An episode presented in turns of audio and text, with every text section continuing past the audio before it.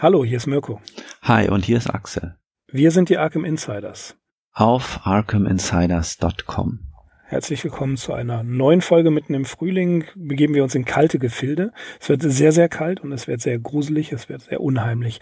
Denn, Axel, heute besuchen wir die Berge des Wahnsinns.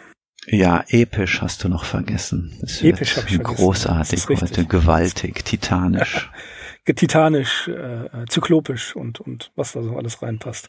Ja, die, die Berge des Wahnsinns, ähm, da werden wir uns jetzt mit beschäftigen und ich glaube, der Axel hat wieder eine Zusammenfassung. Jawohl, so sieht es aus. Ich, ich habe Angst vor dem Tag, wo du sagst nein. und ich habe immer Angst vor diesen immer länger werdenden Geschichten. Aber ich habe versucht, wirklich auf gut zwei Seiten auszukommen mit allem. Und naja, bei so einer Story, denke ich, werden die Leute schon wissen, worum es geht, aber im Detail ist es ja immer mal ganz hilfreich, sich nochmal die Sachen zu vergegenwärtigen. Ja, legen wir direkt los. Um Aufschluss über das Leben in der ehemals tropischen bis gemäßigten Zone der Antarktis zu gewinnen, bricht im September 1930 eine Expedition in die Südpolarregion auf. Geleitet wird das Unternehmen von William Dyer, welchem Wissenschaftler und Studenten verschiedener Disziplinen zur Seite stehen. Dyer selbst, der uns auch die Geschichte erzählt, ist Professor für Geologie an der Universität von Arkham.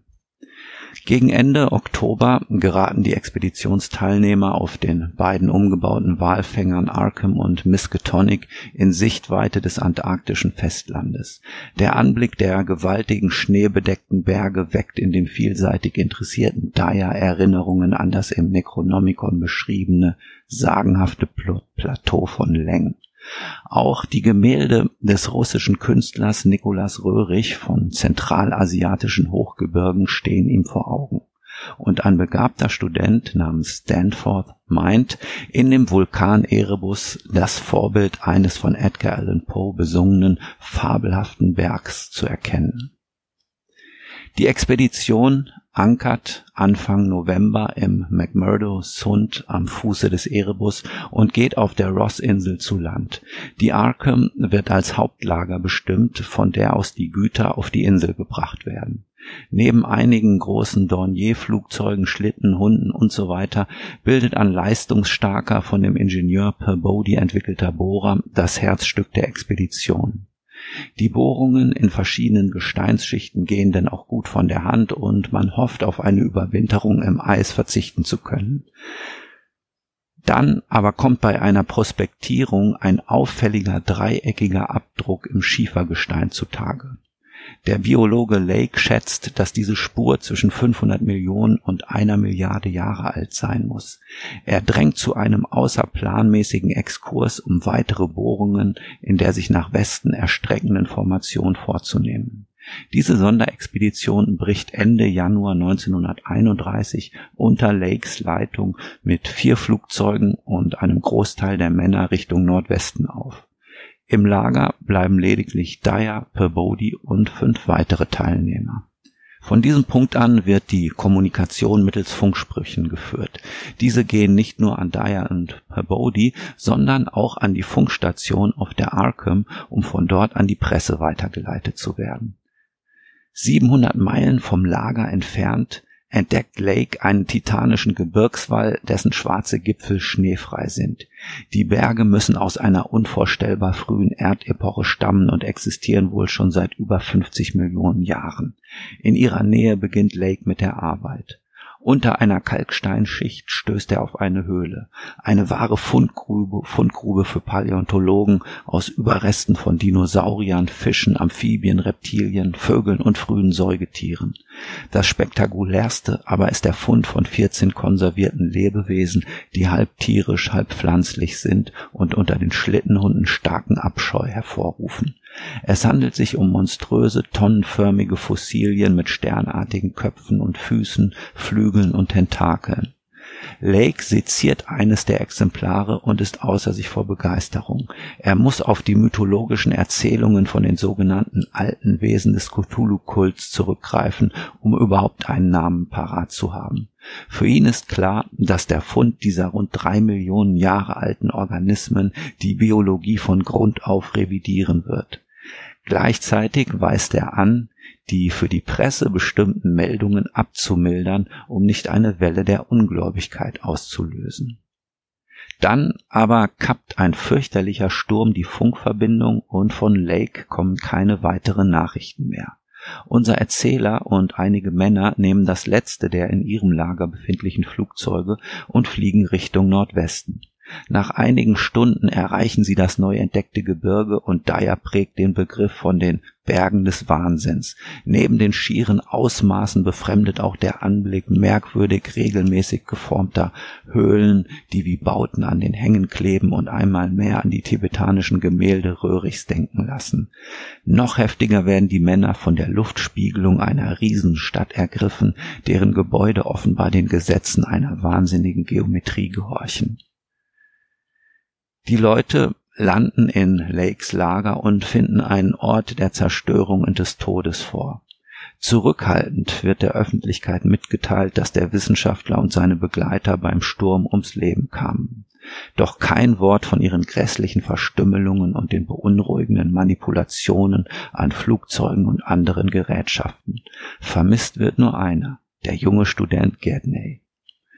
Von den ursprünglich 14 alten Wesen sind noch diejenigen sechs vorhanden, die ohnehin schon beschädigt aufgefunden worden waren. Sie sind in einer Art Grab unter einem fünfeckigen Hügel mit seltsamen Mustern aufgereiht. Die restlichen acht unversehrten Exemplare wurden offenbar vom Winde verweht. Dyer und der erwähnte Student Danforth brechen allein zu einem Erkundungsflug in Richtung des Gebirges auf. Sie werden insgesamt 16 Stunden unterwegs sein und haben die nun folgenden Erlebnisse bis zum vorliegenden Bericht für sich behalten. Neuerdings sieht Dyer es als seine heilige Pflicht an, vor einer weiteren Erforschung der Antarktis zu warnen, denn die sogenannte Starkweather Moor Expedition steht schon in den Startlöchern. Und nur weil man ihm bisher kein Gehör geschenkt hat, gibt er jetzt schonungslos sein Wissen der Öffentlichkeit preis. Unheil scheint von dem sich auftürmenden Gebirgsmassiv auszugehen. Hinzu kommt der Ansturm eines mysteriös pfeifenden Windes, der die Verständigung zwischen Dyer und Danforth fast unmöglich macht. Doch unisono entringt sich ihnen ein Aufschrei, als ihr Flugzeug den Kamm überfliegt und sich unter ihnen das Bild einer unfassbaren Nekropole offenbart, das Urbild jener Stadt aus der Luftbild Luftspiegelung. Die beiden Forscher landen oberhalb der verwirrend unüberschaubaren Ansammlung von Türmen, Brücken und Häusern. Alles ist nach höchst fremdartigen Konstruktionsprinzipien mithin einer nicht-euklidischen Geometrie errichtet. Im Inneren der Gebäude beeindrucken die zahlreichen kunstvollen Reliefs, die ein anschauliches Bild vom Aufstieg und Niedergang der Stadt erzählen. Bestätigt wird die Theorie von den alten Wesen, die einst von den Sternen auf die Erde gekommen waren, als diese sich gerade erst formte.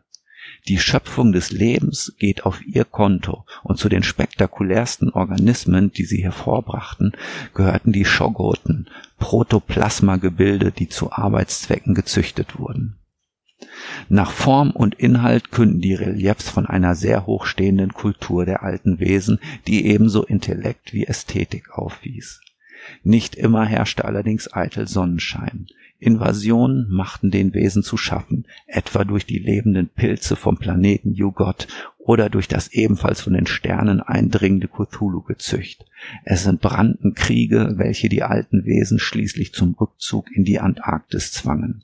Hier freilich war ohnehin ihr irdischer Ursprung, und solange ein verträgliches Klima herrschte, blühte ihre zu Beginn der Kreidezeit errichtete Stadt wunderbar auf.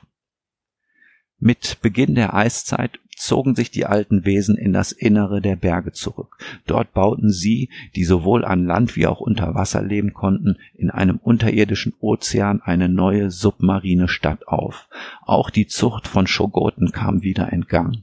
Das ehedem kontrollierte Protoplasma hatte allerdings begonnen, eine Art Intelligenz zu entwickeln und sich gegen seine Herren aufzulehnen.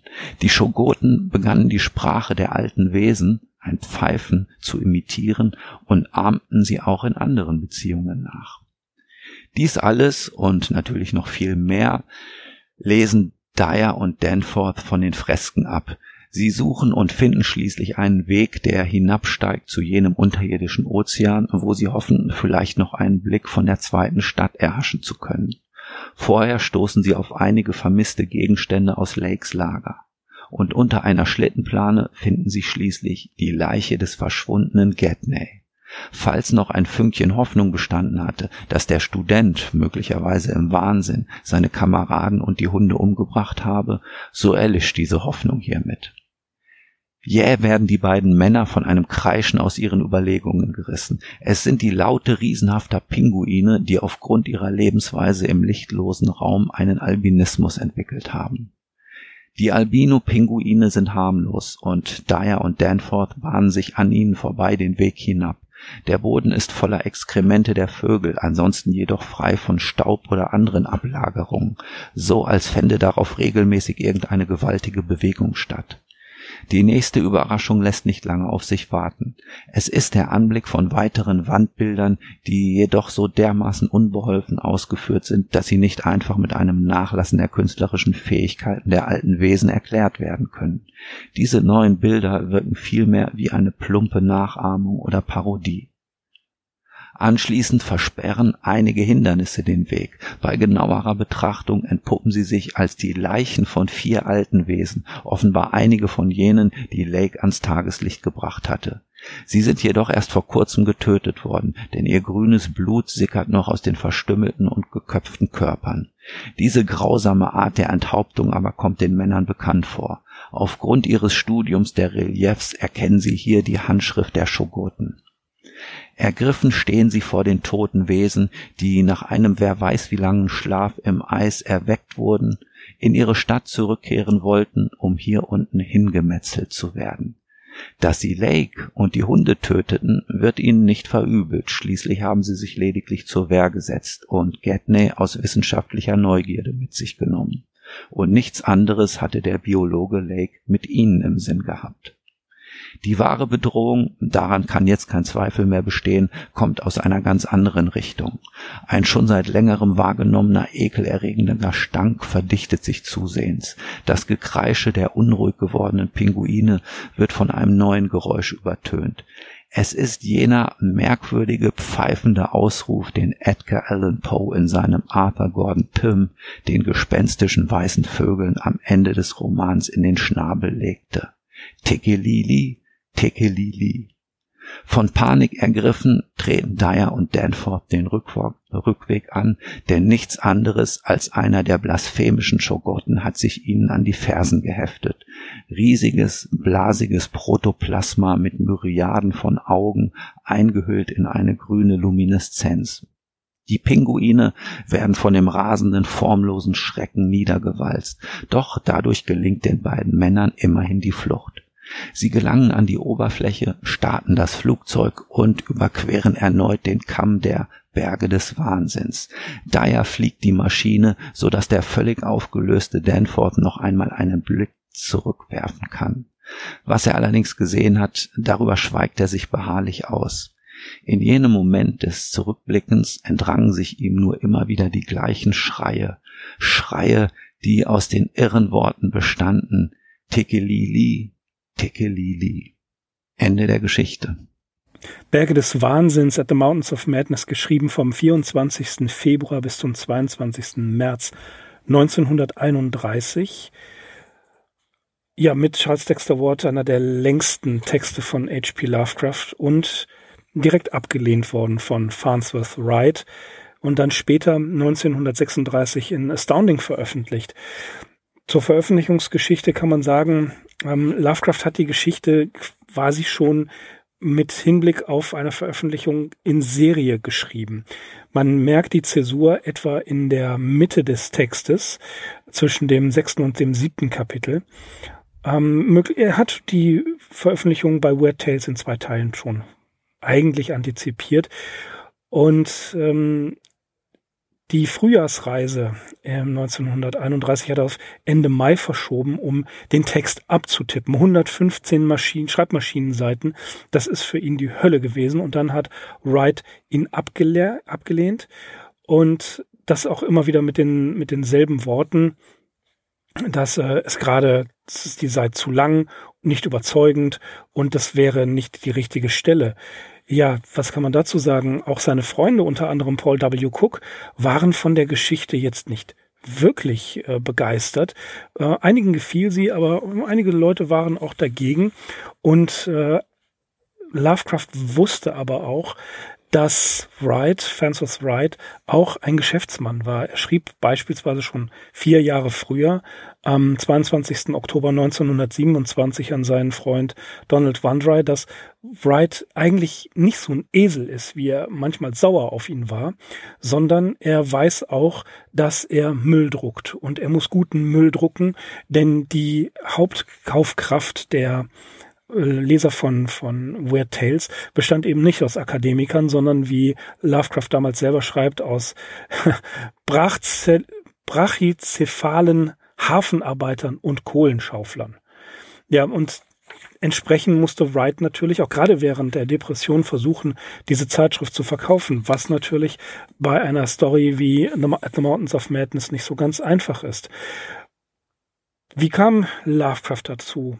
Es gibt da mehrere Ansätze. Natürlich wissen wir schon, dass Lovecraft seit seinem zwölften Lebensjahr einfach die Antarktis liebte. Da er hat sich wahnsinnig dafür interessiert, hat natürlich die Abhandlungen über Wilkes und Ross selbst verfasst, als er so jung war und hatte die Berichte über Scott und Amundsen verfolgt ähm, und die Schilderungen von den in, in den Mountains of Madness sind teilweise ziemlich genau nachempfunden den Berichten von Admiral Byrds Expedition von 1928 bis 30, also am Puls der Zeit.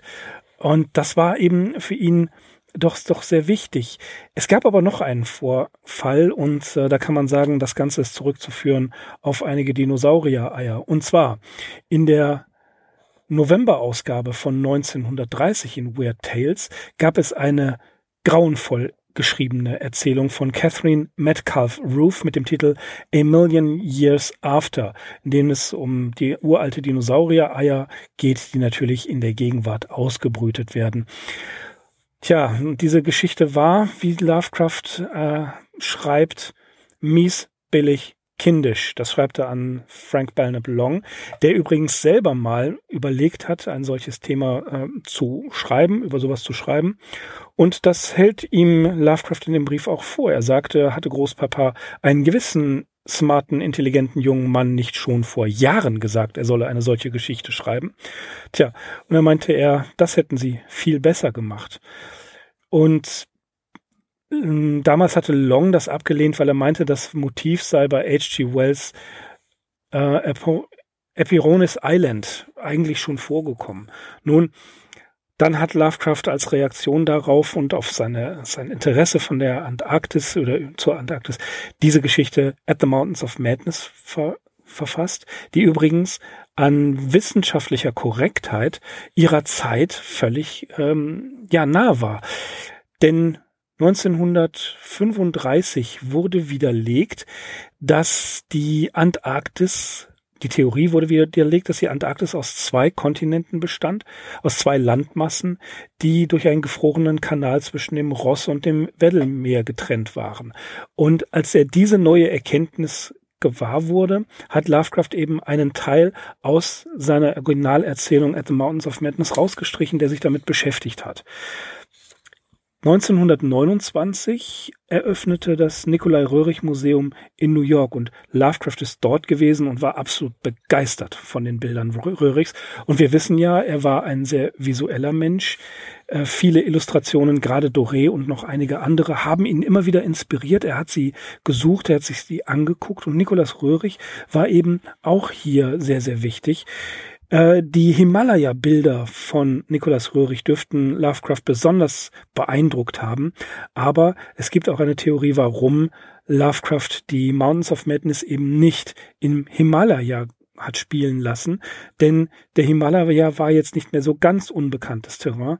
Und diese gewaltigen Berge, eben die Mountains of Madness, die wollte er so gewaltig und groß schildern in einer unentdeckten Zone der Erde. Das hätte zum Himalaya einfach nicht gepasst. Tja, und dann die wissenschaftliche Akkuratesse, die er, der er hat, die Sorgfalt und Plausibilität, die wichtig für ihn ist. und diese realistische Atmosphäre, die verstärkt eigentlich noch das Grauen, was uns hier entgegenschleicht. Und es ist nicht nur das Grauen im An am Ende am, am Anblick eines Schogoten oder mit der Schogoten, sondern eigentlich auch, das kann man sagen, Axel, das Grauen aus der Zeit. Ja, sicherlich. Die Zeiträume, die Lovecraft hier vor uns eröffnet, die übersteigen eigentlich jegliche Vorstellung. Und ähm, das ist natürlich ein ganz starker Pluspunkt dieser Geschichte, wie er da auch immer versucht, sich selbst wieder zu übertreffen und immer ja weitere Zeiträume vor unserem geistigen Auge eröffnet. Also das ist schon wirklich äh, stark, was ihm hier eingefallen ist. Ja, auch die ähm, also er, er baut diese Story ja wirklich sehr sorgfältig auf bis zur Mitte. Ähm, als er sagt, so jetzt da er muss sein Schweigen brechen oder er will sein Schweigen brechen, er will die Menschheit warnen und dann erst ähm, beginnt er wirklich das, das ja, es ist, es ist eigentlich gar nicht mehr der, das, das Schreckliche, das Grauenhafte, als er die Geschichte dieser Wesen, äh, der, der alten Wesen erzählt, sondern es ist das, die Tatsache, dass es Millionen von Jahren her ist und das immer noch etwas dort überdauert hat.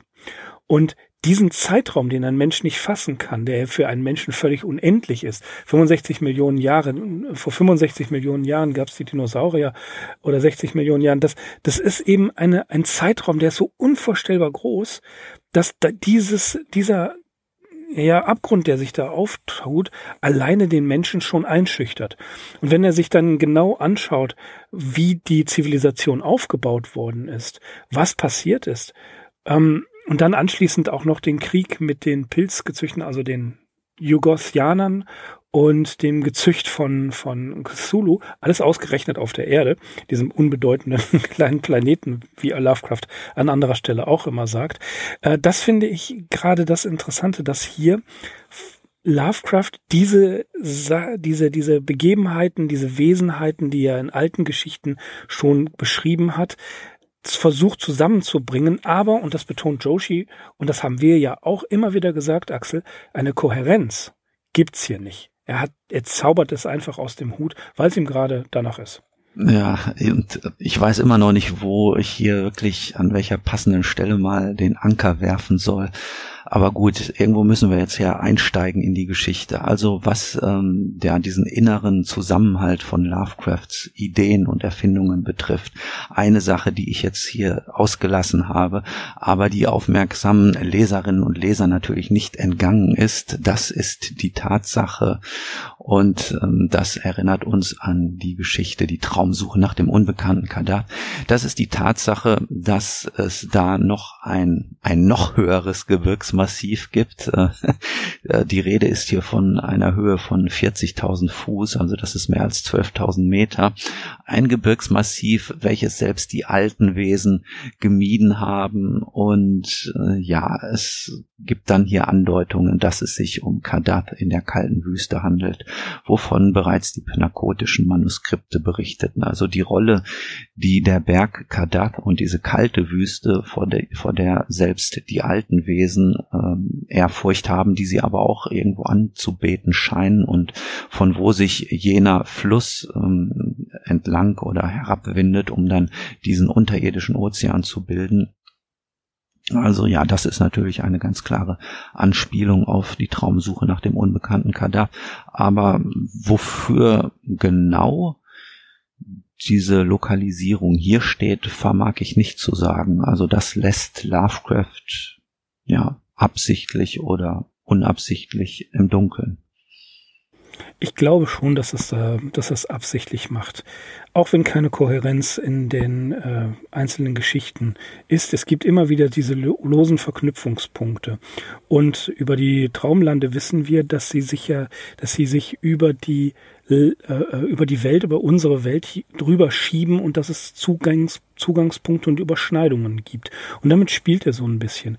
Was natürlich auch wieder auffällt, ist das Buch, das ständig unter Verschluss ist und eigentlich keiner haben darf, von hier allen munter durch äh, gelesen wurde, das Necronomicon, ist den Leuten hier ein absolutes Begriff. Ein absoluter Begriff, Verzeihung. Äh, und es ist ihnen gegenwärtig, sie können es ähm, fast auswendig zitieren. Es ist doch wieder interessant, dass das eins der seltensten Bücher überhaupt äh, mal hier so durchgereicht wurde. Aber wir wissen, dass jedes Mal, wenn das Necronomicon auftaucht, man wirklich dran denken muss, dass Lovecraft sich hier auch erstens ein kleines eigenes Denkmal setzt. Ne? Irgendwo, irgendwann ist das Necronomicon zum Selbstläufer geworden und das war schon genau in dieser Zeit, dass auch andere das Necronomicon aufgegriffen haben. Und es ist ja wie ein Insider-Gag mittlerweile. Auch Lovecraft weiß, ähm, spätestens seit The Festival, dass das nicht einfach so als Coffee Table Book irgendwo rumliegt und ähm, dass nicht jeder das Necronomicon haben darf und dass er es trotzdem immer wieder erwähnt, naja, das ist seine Marke, das ist sein, ja, sein, sein Erkennungszeichen. Mhm. Also er belässt auch noch einen Hauch der Geheimnisse, ähm, die sich um dieses Buch ranken, lässt er auch bestehen. Allerdings auf der anderen Seite räumt er natürlich hier auch kräftig mit so gewissen Mythen auf, beziehungsweise ähm, das, was den Leuten, die das Buch lesen, als Mythen erscheinen muss, wird hier ja sehr, sehr wissenschaftlich und fast schon rational erklärt, ne, dass es sich eben um außerirdische Wesen handeln, die aus äh, möglicherweise aus einer ganz anderen Galaxie gekommen sind und ja, die die Erde bevölkert haben und das ist eben alles so und mit diesem Hintergrundwissen wäre es vielleicht möglich, dass das Necronomicon äh, ja ein bisschen seinen Schrecken verliert. Ich weiß es nicht. Er betreibt etwas, ähm, er entmythologisiert seine eigenen Geschichten.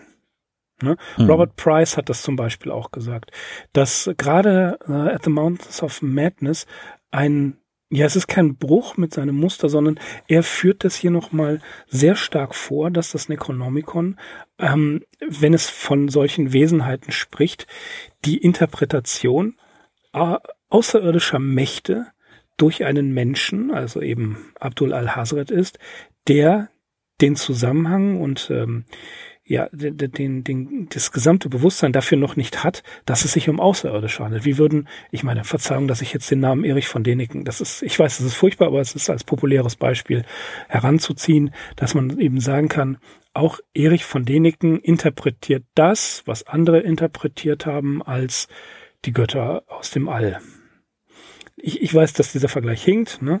Cult of the Ancient Gods, aber ähm, Präastronautik ist ja äh, durchaus sehr populär.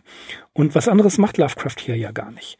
Er lässt jetzt jemanden wie Abdul al-Hazret ein, ein Buch schreiben, einen Bericht schreiben, in dem Wesenheiten beschrieben werden, die er in seinem Bezugshorizont gar nicht einordnen kann. So, und entsprechend mythologisiert er sie. Ja, und das ist ja, das ist ja ein vollkommen ähm, normaler, äh, normaler Vorgang, wenn wir an äh, Frasers äh, Der goldene Zweig, The Golden Bow denken, dass eben viele Dinge mythologisiert werden. Das ist in der äh, Peter Teper hat das ja auch beschrieben. Das ist in der in der Mythologie und äh, ähm, Mythosforschung ja gang und gäbe. Etwas wird interpretiert, es gibt Anthropomorphismen und so weiter, um eben das, was ein Mensch nicht versteht, was außerhalb seines Horizontes liegt, doch irgendwie einordnen zu können, um sich nicht zu fürchten, um mit dem Ganzen irgendwie umgehen zu können.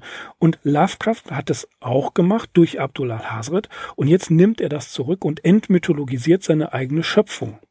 Und das Interessante ist nämlich, äh, wenn man von Necronomicon zuvor als ein böses oder bösartiges Buch geschrieben hat, von dem man wahnsinnig wird, wenn man es liest, und so viele haben es gelesen und sind noch bei akademischem Verstand, dass ähm, wir hier etwas, ein, ein Phänomen haben, was Lovecraft ja schon angedeutet hat und worüber wir ja auch schon des Öfteren gesprochen haben, eben, dass die, die Wesenheiten, gerade ähm, die alten, im Sinne einer, einer Ethik oder einer moralischen äh, Einwertung gar nicht das Böse sind. Also es ist nicht so einfaches Schwarz-Weiß-Denken, die sind böse und die anderen sind gut, nein, sondern tatsächlich, ähm, und das, das sagt er ja, das hast du ja auch gerade in deiner Zusammenfassung gesagt, was haben die denn anderes gemacht? Die haben ja auch seziert, genau wie umgekehrt.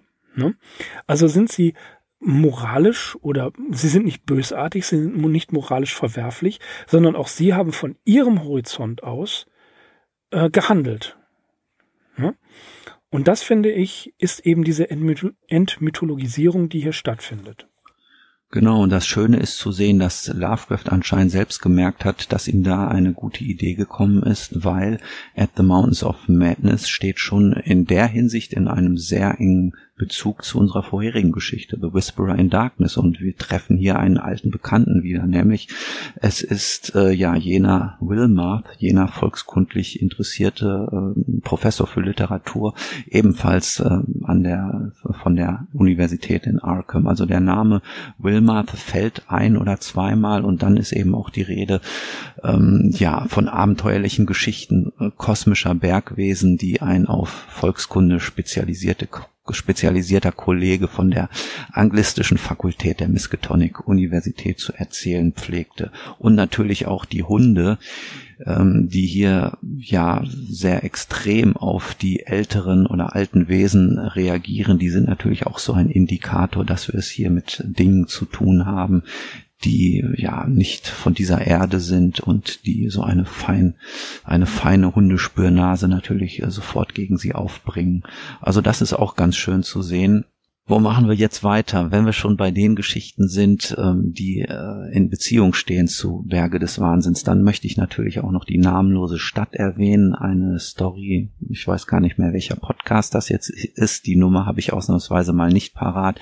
Es war auf jeden Fall bei den Arkham Insiders. Auf jeden Fall bei den Arkham Insiders, genau. Das kann ja schon so als ein erster Entwurf ähm, der Berge des Wahnsinns durchgehen, weil ein ganz wesentliches Element in dieser Geschichte oder in beiden Geschichten das übereinstimmt, ist nämlich ja eine, eine Art der historischen Darstellung, die allein aus diesen Wandbildern, aus den Reliefs oder Fresken heraus abgelesen wird was natürlich auch erstaunlich ist von den Leuten, die unvermittelt auf solche Bilder stoßen und die sich quasi ja wie, wie an so einer, an so einem Comic da von Panel zu Panel durchhangeln und das anscheinend auch mühelos alles verstehen und verarbeiten können, so dass sie ja quasi einen, einen Bericht daraus schreiben können, ja, das mag so sein, wie es ist. Ähm, der, eine, eine Idee, die Lovecraft hatte, die er eben schon in die namenlose Stadt angewendet hat und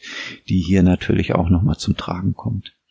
Ja, das ist, das ist so ein problematisches Ding. Also Sie, Sie sind ja gar keine Altertumsforscher. Aber entsprechend komplex und nachvollziehbar müssen diese Basreliefs gewesen sein, die Sie gesehen haben, um das wirklich so interpretieren zu können. Ein, ja. Ein, Ne? Und das, das finde ich, das finde ich wiederum ein, einen interessanten Punkt. Also die, die Alten fassen ihre Geschichte, schreiben ihre Geschichte auf und zwar so komplex und so nachvollziehbar oder sagen wir mal in, ähm, in Dwyers und, oder Dyers äh, Form interpretierbar. Ob es wirklich so ist, ist reine Spekulation.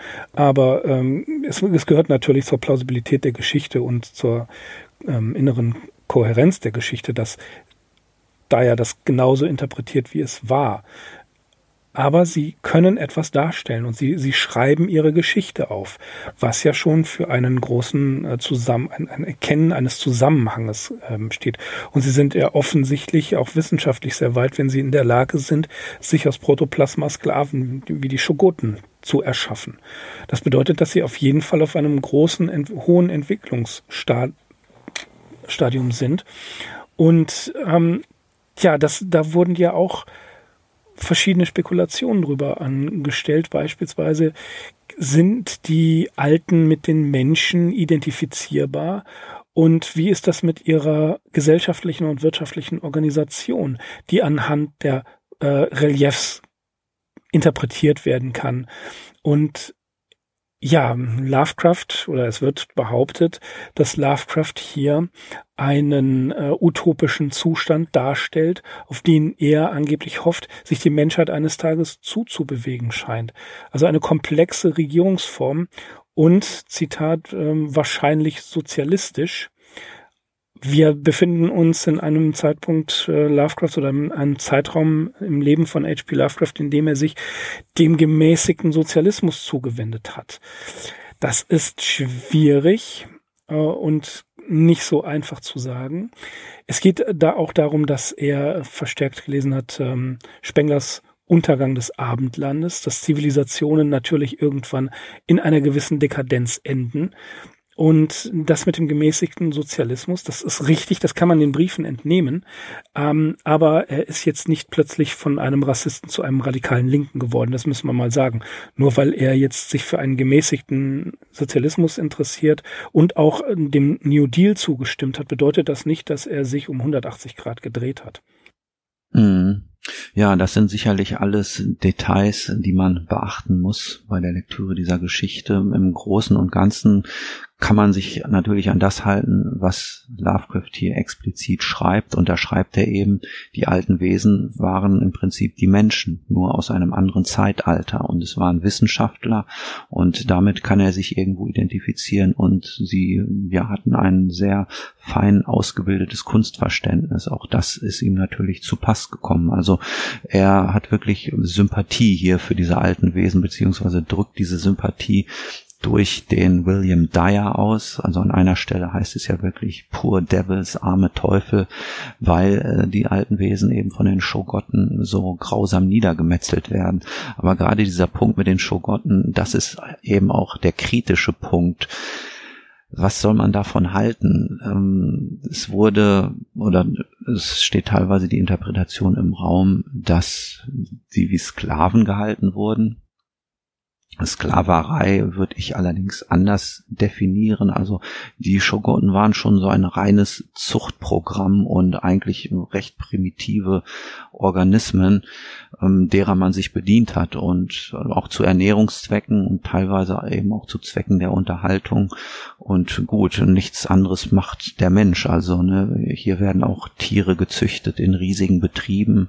Äh, Tiere werden in Zoos ausgestellt. Ähm, es gibt Zirkusse, die mit Tieren arbeiten. Also all das, was im Prinzip äh, die Schogoten hier machen, äh, macht der Mensch mit äh, ja irgendwelchen anderen tierischen Arten. Also das allein äh, ist noch keine Sklaverei, würde ich sagen, auch wenn es natürlich so ein bisschen so ein dunkler Zug im Wesen der alten Wesen ist. Das ist richtig. Ich habe auch lange darüber äh, sinniert, ob Sklaverei das der richtige Begriff ist. Das ist wirklich sehr schwierig. Dass die Schogoten nachher über ihre, ihre Schöpfer, die Alten sind ja die Schöpfer, herfallen und sie vernichten, das wiederum ist so ein, ein zyklischer Punkt. Äh, irgendwann gerät eine Gesellschaft in Dekadenz und wird von dem überrannt, was äh, zunächst niedrig gehalten wurde. Das auch das lässt sich ähm, in der Geschichte ableiten, lässt sich ablesen bei Spenglers Der Untergang des Abendlandes, Untergang des, der, des Römischen Reiches, Mommsen und Gibbon und dergleichen. Die führen das ja auch immer wieder auf. Also es, es, es ist ein in der Historie bereits ähm, nachvollziehbares äh, Phänomen. Und Lovecraft als Kenner der antiken Welt greift es auf und transformiert es jetzt eben in die Alten hinein, in die alten Wesen, die etwas erschaffen haben, die eine hohe, eine sehr, sehr hohe, einen sehr hohen Zivilisationsgrad hatten und dann von einem primitiveren Wesen überrannt werden. Was auch interessant ist, dass die ähm, Alten höchstwahrscheinlich das Leben auf der Erde, also auch den Menschen, aus Versehen geschaffen haben. Das finde ich auch einen interessanten Punkt. Aus Versehen oder zum Vergnügen, man weiß es nicht genau. In, in jedem Fall sind Sie dafür verantwortlich, dass die Menschheit existiert. Mhm. Ja, ich, die Menschheit wird auch eines Tages vom Internet überrannt und übernommen. Skynet, ja, genau. Wir haben keine Chance. Ja, also das ist interessant. Äh, darüber kann man wirklich trefflich spekulieren ähm, auf Grundlage äh, ja der der Sachen, die Lovecraft hier schildert. Was haben wir noch? Ähm, eine Figur, die natürlich ganz wichtig ist, das ist quasi der dritte Eckpfeiler hier neben dem Necronomicon und seiner Mythologie, dem äh, russischen Maler Nikolaus Röhrig, ist es natürlich Edgar Allan Poe, der hier wahrscheinlich den äh, Stein des Anstoßes auch dargestellt hat. Edgar Allan Poe mit seinem einzigen Roman Arthur Gordon Pym, äh, Poe wird gleich zu Beginn der Erzählung erwähnt. Da wird auf diesen fabelhaften Berg in dem Gedicht Ulalula, Ulan, wie heißt das? Ulalume. Ulalume. Ulalume. Ja, und später natürlich äh, dieser bezeichnende Ausruf Tikelili, Tikelili, den uns allerdings weder Poe noch Lovecraft erklären. Und in dem Sinne kann, äh, was auch geschehen ist, wahrscheinlich äh, at the Mountains of Madness nicht als Fortschreibung von dem Arthur Gordon Pym Roman interpretiert werden, obwohl es das, wie gesagt, gibt. Es gibt ja eine ganz schöne Ausgabe, ähm, die Geschichte des Arthur Gordon Pym aus Nantucket, die ist 2008 im Marebuch Verlag erschienen und das ist ein dicker Wälzer in einem Schuber, auch mit den Reproduktionen historischer Illustrationen. Und im Anhang befinden sich drei von diesen sogenannten Fortschreibungen. Und das ist einmal die Geschichte Die Eissphinx von Jules Verne, dann eine andere namens A Strange Discovery von Charles Roman Dake und dann eben Lovecraft mit Berge des Wahnsinns. Also das wird hier ganz klar als Fortschreibung interpretiert. Joshi kommt auch auf diesen Punkt zu sprechen, aber ja, er lehnt das ebenfalls ab, weil dafür ist es einfach nicht stichhaltig genug und äh, zu deutlich steht hier, glaube ich, das Ansinnen im Vordergrund, dass Lovecraft einfach nur so ein bisschen Name-Dropping betreiben wollte und dass das eine sehr persönliche Art der Hommage an Edgar Allan Poe ist, aber es ist also keine irgendwie werkgetreue Fortsetzung, die man so lesen könnte. Auf keinen Fall. Es gibt aber eine sehr interessante Theorie von Jules Sanger oder Jules Sänger, die ist noch gar nicht so alt, von 1986, wo er sagt, es, es ist kein Versuch, Film zu Ende zu schreiben, aber ein Paralleltext. Das ist ein, ein äh, ja, Zitat, beide Geschichten koexistieren in einem gemeinsamen Geflecht von Verweisen.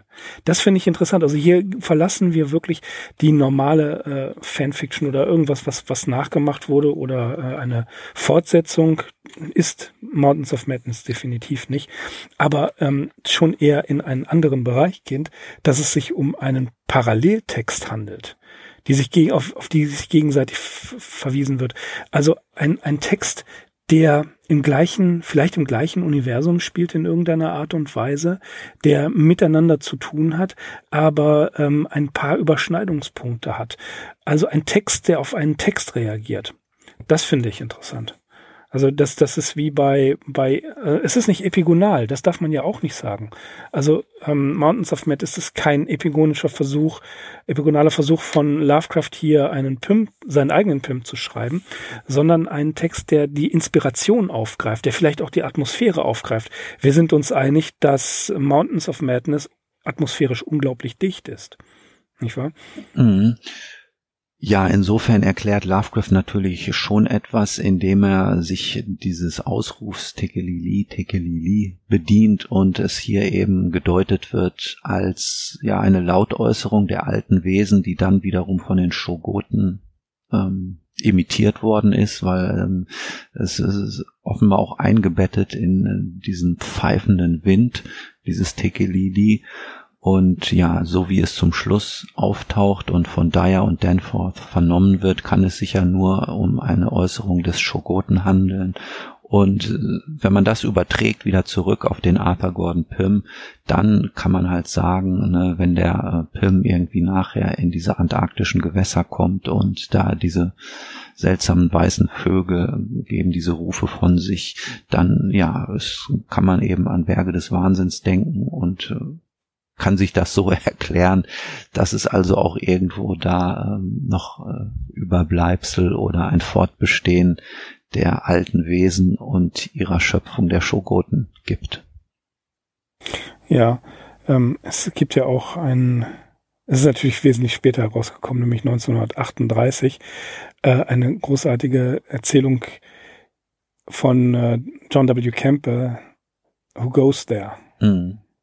Ja, spielt ja auch ähm, im, äh, in der Kälte ja, und äh, auch in der Antarktis. Ja, und hat ja auch ein solches Thema, eine außer, ein außerirdisches Wesen oder ein, ein nicht identifizierbares Wesen greift die Mannschaft an. Und das kommt ja auch sofort zur Gedächtnis. Also wir sind mit dem Abstand ähm, in der Zeit kommen wir, also es hat sich für mich sofort so etwas, eine, eine Parallele eröffnet zu eben Campbell. Mhm. Der Poe ist ähm, ja schon dabei, klar, das weiß man einfach. Lovecraft und Poe, das gehört einfach zusammen. Ähm, einige Jahrzehnte trennen sie, wie man weiß. Und das ist einfach seine Inspiration. Und der, der Paralleltext eben, ähm, das wird ja auch in ja ungefähr derselben Zeit in den äh, 30er, 40er Jahren fängt es ja an, dass Texte sich gegenseitig immer zitieren, bis nachher äh, in die Postmoderne hinein, wo äh, Texte Zitatmonster geworden sind, die man auseinandernehmen möchte. Äh, ähm, Walter Benjamin hatte ja auch mal die Idee, ein ganzes Buch zu schreiben, was ausschließlich aus Zitaten bestünd, bestünde. Und das, dieses untereinander Querverweisen, das ist ja ähm, eine Ebene, auf die ein, auf der ein Text funktioniert, die nur dem Eingeweihten was sagt. Hier bei Lovecraft ist es offensichtlich. Man, man sieht ja die, die Zitate und die Hinweise. Aber irgendwann entwickelt sich das Ganze zu einem Selbstläufer, sodass die Zitate gar nicht mehr auffallen. Und äh, das ist Geheimwissen, Zitate Geheimwissen ist. Ähm, das finde ich auch sehr, sehr interessant. Und äh, Lovecraft hat das hier auf einer gewissen Ebene auch gemacht und nicht nur in wörtlichen Zitaten, sondern auch in der Übernahme von, äh, von ganzen Prinzipien wie wir schon gesagt haben, der gesellschaftliche und wirtschaftliche Untergang, diese Dekadenz der Alten, dass, ähm, dass das Necronomicon als Text immer irgendwie ähm, mit dabei ist, aber sich Geschichte für Geschichte verwandelt von einem Buch über grausame Mythen und grausame Mythen und Legendenwesen hin zu einer Interpretation ähm, von Ereignissen im Horizont und im Bewusstsein eines Menschen, der das nicht anders interpretieren kann. Also auch hier schreitet Lovecraft auf einer ganz anderen Ebene fort, auf einer Ebene, die wesentlich höher ist als einfach nur, ich schreibe ein paar Gruselgeschichten. Ne? Mm, ja, also und worüber wir jetzt noch gar nicht so richtig geredet haben, das ist, sind dann wieder, wieder weitere Ebenen, ähm, die dieser Text im Prinzip aufdeckt oder die man selber aufdecken kann, je, je weiter man sich da hineinsteigert. Das ist äh, dieser besagte Künstler Nikolai Röhrig, der wirklich mehrfach in diesem Text genannt wird. Sechsmal. Sechsmal, wenn nicht noch mehr.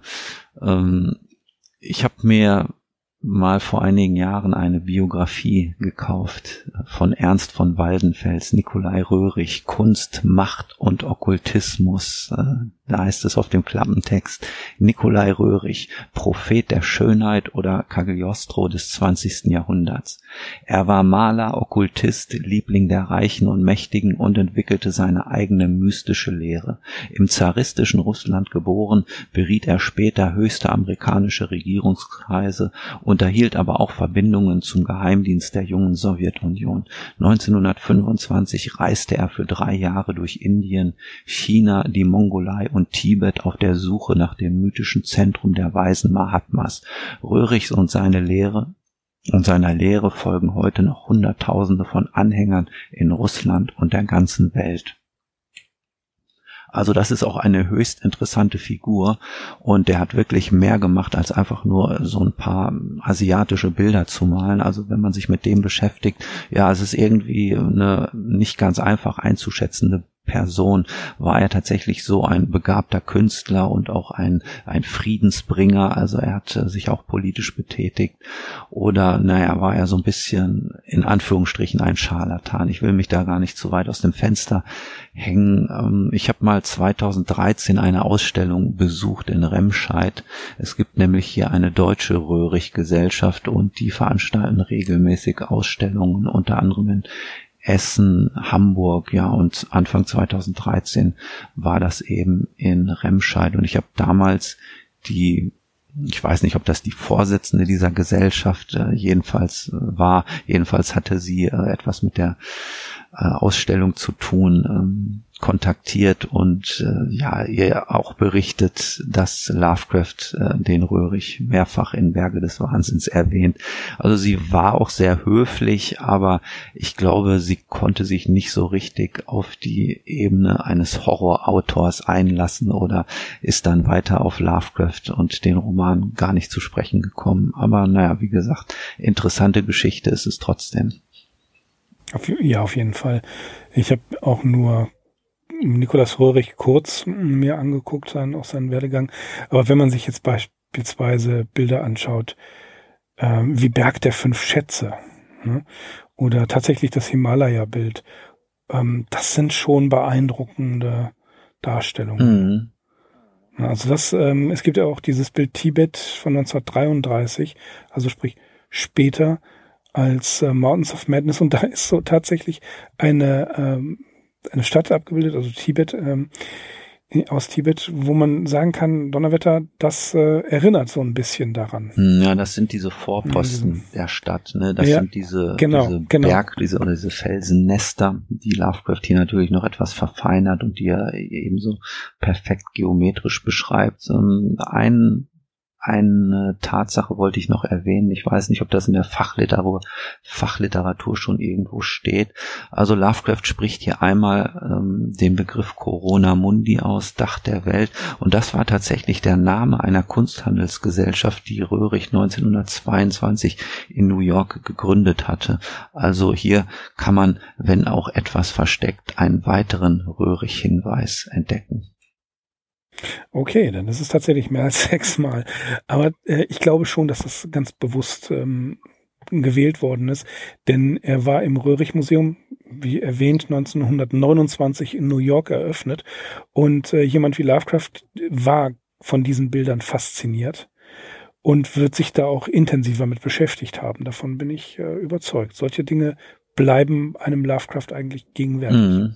Ja, was du eben noch gesagt hast, irgendwie Texte, die weitere Texte hervorbringen oder Anspielungen, Zitate und so weiter, das sind natürlich alles so postmoderne Phänomene oder sie müssen nicht unbedingt postmodern sein, es gab das wahrscheinlich schon seit jeher, aber ganz generell muss man hier zu der Themenwahl Lovecraft sagen, eigentlich hat er so scheint mir das offene Türen damit eingerannt, weil die Bücher, die über die Erforschung oder auch die Eroberung von Arktis und Antarktis erschienen sind, die waren natürlich schon zu seiner Lebzeit Legion und ja, es geht hier einfach um so Sachen auch und so lese ich Berge des Wahnsinns eben auch ähm, Wagemut, Abenteuer, Forscherdrang und Forschergeist, äh, die Vorstellung und Bilder öder, unermesslicher Eiswüsten, die regen natürlich ungeheuer die Fantasie an. Also all dies vorausgesetzt, hätte Lovecraft eigentlich fast keinen besseren Schauplatz wählen können.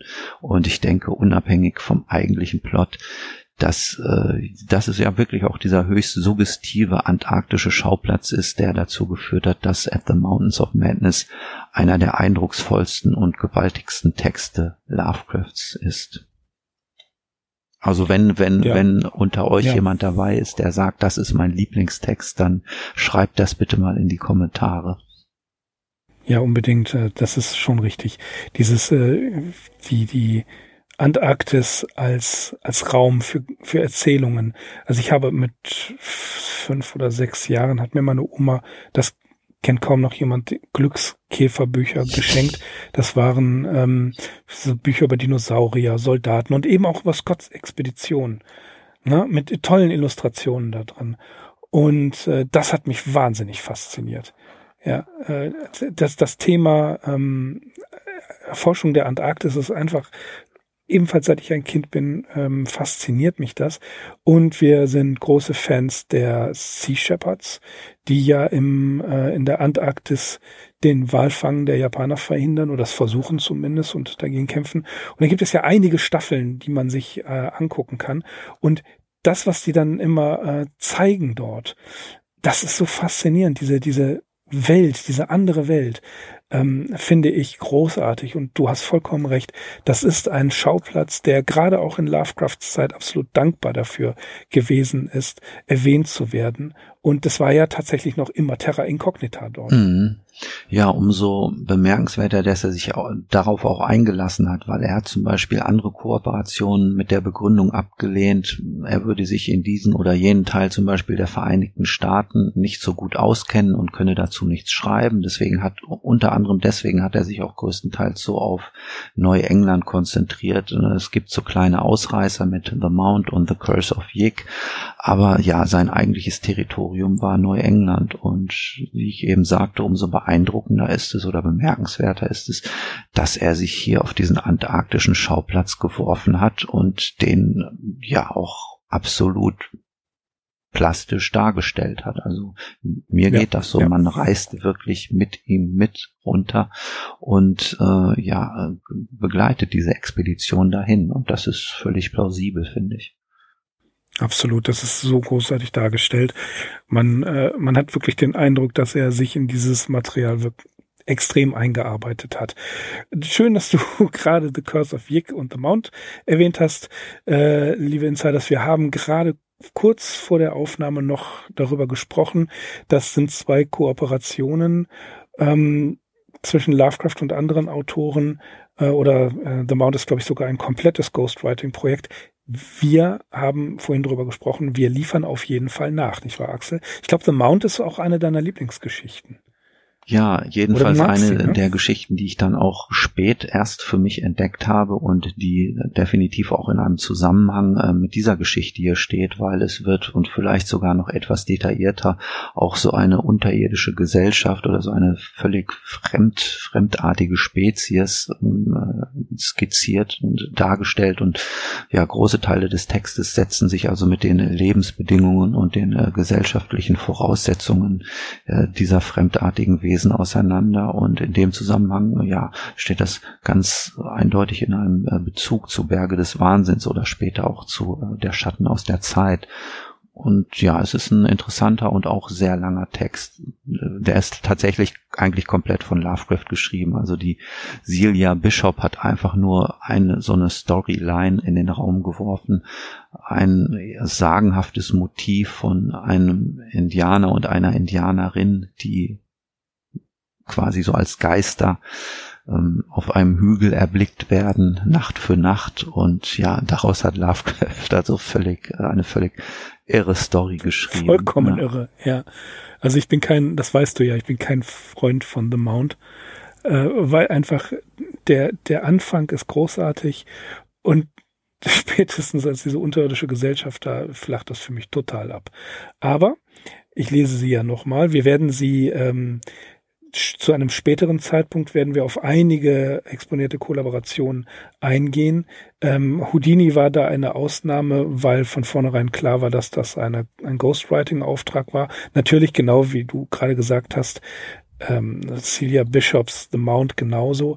Ähm, aber bei Houdini hat das einen anderen Hintergrund. Darum, wir werden nachliefern, wir werden uns einige Kollaborationen aussuchen und auch über die sprechen, aber das machen wir zu einem späteren Zeitpunkt, aber versprochen mhm. ist versprochen. Ähm, auch wenn es was länger dauert, das wisst ihr ja von uns, wir machen trotzdem solche Folgen. ja, und deswegen, äh, die Erwähnung haben wir jetzt mal kurz aufgegriffen, um darauf hinzuweisen, wir haben es nicht vergessen. Ja. Tja, viel mehr habe ich auch gar nicht mehr auf meinem Stichzettel hier stehen. Vielleicht noch äh, den Punkt oder die Punkte Zensur und Nachrichtenpolitik. Ähm, das knüpft auch so ein bisschen an unsere letzte Geschichte der Flüsterer im Dunkeln an. Da fiel ja das Stichwort von den Verschwörungstheorien, die irgendwo befeuert werden hier. Und in Berge des Wahnsinns ist es ja so, dass ab einem gewissen Punkt die Funknachrichten an die Presse und damit auch an die Öffentlichkeit zensiert werden, um keine Beunruhigung zu schüren.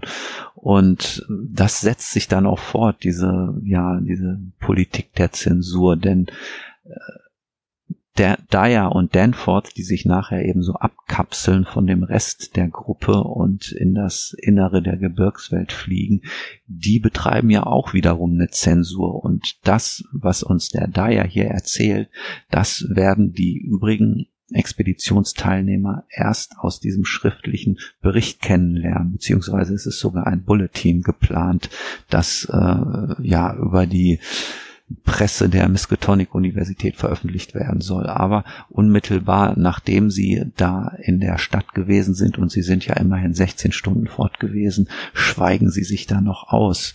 Und das, das finde ich auch so eine, so eine ganz interessante Technik, die Lovecraft hier einsetzt. Hm, das stimmt, ja, ja. Auch das, das ist ja auch im Abpuls der Zeit. Ne? Also man kann ihm auch hier wieder mal nicht vorwerfen, dass er irgend so ein verschrobener Einsiedler ist, der keine Ahnung von dem hat, was um ihn herum passiert. Im Gegenteil. Mhm. Auch das, das greift er ja auf. Das haben wir bei ähm, The Dunwich Horror, äh, das Grauen von Dunwich, gar nicht erwähnt. Diese, diese Telefon, ähm, ja, soll man sagen, da wird ja telefoniert. Mhm. Ne? Und das ist ja eine sogenannte Party-Line. Das hat gar nichts mit irgendwelchen äh, Telefondates zu tun, sondern das waren ähm, Telefonanschlüsse, die quasi äh, einmal durchs Dorf gingen und jeder konnte sich da einwählen oder beziehungsweise nahm den Hörer ab und hörte, was auf der anderen Seite passierte. Auch das war ja etwas, ähm, was, was Lovecraft aufgegriffen hat. Er telefonierte auch, obwohl er das Telefon nicht mochte. Na, und das hier wieder, äh, was du gerade gesagt hast, entscheidend, Lovecraft nimmt auf, was um ihn herum passiert und verarbeitet das auch. Mhm. Also der, der Einsiedler von Providence war echt extrem gut informiert. Auch das muss man immer wieder betonen, weil ja dieses Klischee da ist, dass Lovecraft ähm, so zurückgezogen gelebt hat. Das haben wir ja schon widerlegt, alleine durch unsere ähm, Folge über die, über die Reiseberichte, wie, wie, wie sehr er unterwegs war, wie oft er modernste Sachen verstanden gelesen hat, äh, immer am Puls der Zeit geblieben ist und dass seine Attitüde da ein, ein äh, Einsiedler aus dem äh, aus, aus dem alten England zu sein, das war einfach nur, ja, das war sein sein Gag, das war sein Ding, das war seine Attitüde. Er wusste genau, was passiert ja. und hat das sofort aufgegriffen und verarbeitet. So ist das genau. Ja, ähm, das würde ich sagen, war's für heute die Geschichte nachzulesen natürlich äh, am besten beim Fester Verlag in der Ausgabe. Äh, ich hatte sie zu aller, allererst gelesen in der Bibliothek des Hauses Ascher. Diese wunderbar schwarzen Bücher, alle gleich aussehend mit den grünen Seiten. Ja, kennt ihr ja. Das mochte ich sehr. Das war auch, glaube ich, eines meiner ersten Lovecraft-Bücher, die ich überhaupt besessen habe. Und ihr könnt sie nachhören auf YouTube, gesprochen von David Nathan. Ja, auch einer, ähm, dem, der macht, glaube ich, sehr, sehr viel Stephen King. Der macht fast alles von Stephen King. Wenn ich was höre von Stephen King, was nicht von äh, Nathan gesprochen wurde, dann äh, stimmt es irgendwie nicht. dann kann es nicht von Stephen King sein dann kann es nicht, dann hat das irgendein anderer geschrieben. Ja, so ist es. Ja, und äh, das, das kann man auf jeden Fall nachhören. Es lohnt sich natürlich. Das ist einer der großen, das ist einer der großen Texte. Und Axel, wenn mich nicht alles täuscht, äh, der nächste Text, den wir haben, ist auch einer der kanonischen großen Texte, nämlich The Shadow over Innsmouth. Genau, so sieht es aus. Wieder ganz anderer Ort, ganz andere Zeit. ja. Ähm, ja, ist wieder so ein bisschen weg vom Thema der Außerirdischen, die ja auch nur Menschen sind, wisst ihr ja alles, ne? Nicht so ganz, nicht so ganz einfach, die Geschichte. Sehr gut. Sie sind, sie sind ja auch nur Menschen. Ne? Ich habe, oh, ich weiß nicht mehr, welcher Film von, welcher Film das war. Äh, Land of the Dead könnte gewesen sein. Wer es weiß, ähm, ich, ich guck's nach, aber das ist jetzt gar nicht so wichtig. Aber das war ähm, das, das, das war dieser Film, wo die einen, einen Teil der Stadt, so ein Hochhaus äh, abge, äh, abgesichert haben und ein, eine Art äh, Kampfbus, The Dead Reckoning hieß sie, so durch die Gegend gefahren und dann haben die ähm, die Zombies angefangen, sowas wie Erinnerungen zu haben, wussten plötzlich, wie eine Waffe funktioniert. Äh, ihr kennt den Film garantiert. Und dann äh, schritten sie nach, nach dem großen Showdown, sind die Zombies über eine Brücke gegangen und sie, dann sagte einer der Protagonisten sinngemäß, nun ja, sie suchen auch nur einen Ort für sich. Und dann habe ich im Geiste zugefügt, einen Ort zum Leben. Das kann es ja nicht ganz sein. Ich weiß gar nicht, wie ich da jetzt drauf gekommen bin, aber was soll's. Ähm, ja, Innsmouth, genau. Ein, ein Ort zum Leben. Äh, Innsmouth ist kein Ort zum Leben. Ähm, ihr könnt euch noch erinnern, wir haben über der, oder wir haben, nein, nicht nur über, sondern mit dem Maler in Gelb auch über seine äh, Bilder gesprochen. Und da gibt es ja eins, das so ein bisschen an Innsmouth äh, erinnert. Das kann man sich zur Inspiration nehmen. Ähm, was, was gibt's noch Interessantes? Necronomicon von äh, Alan Moore. Das ähm, der Comic, der spielt ja auch teilweise in Innsmouth, wenn ich mich richtig erinnere.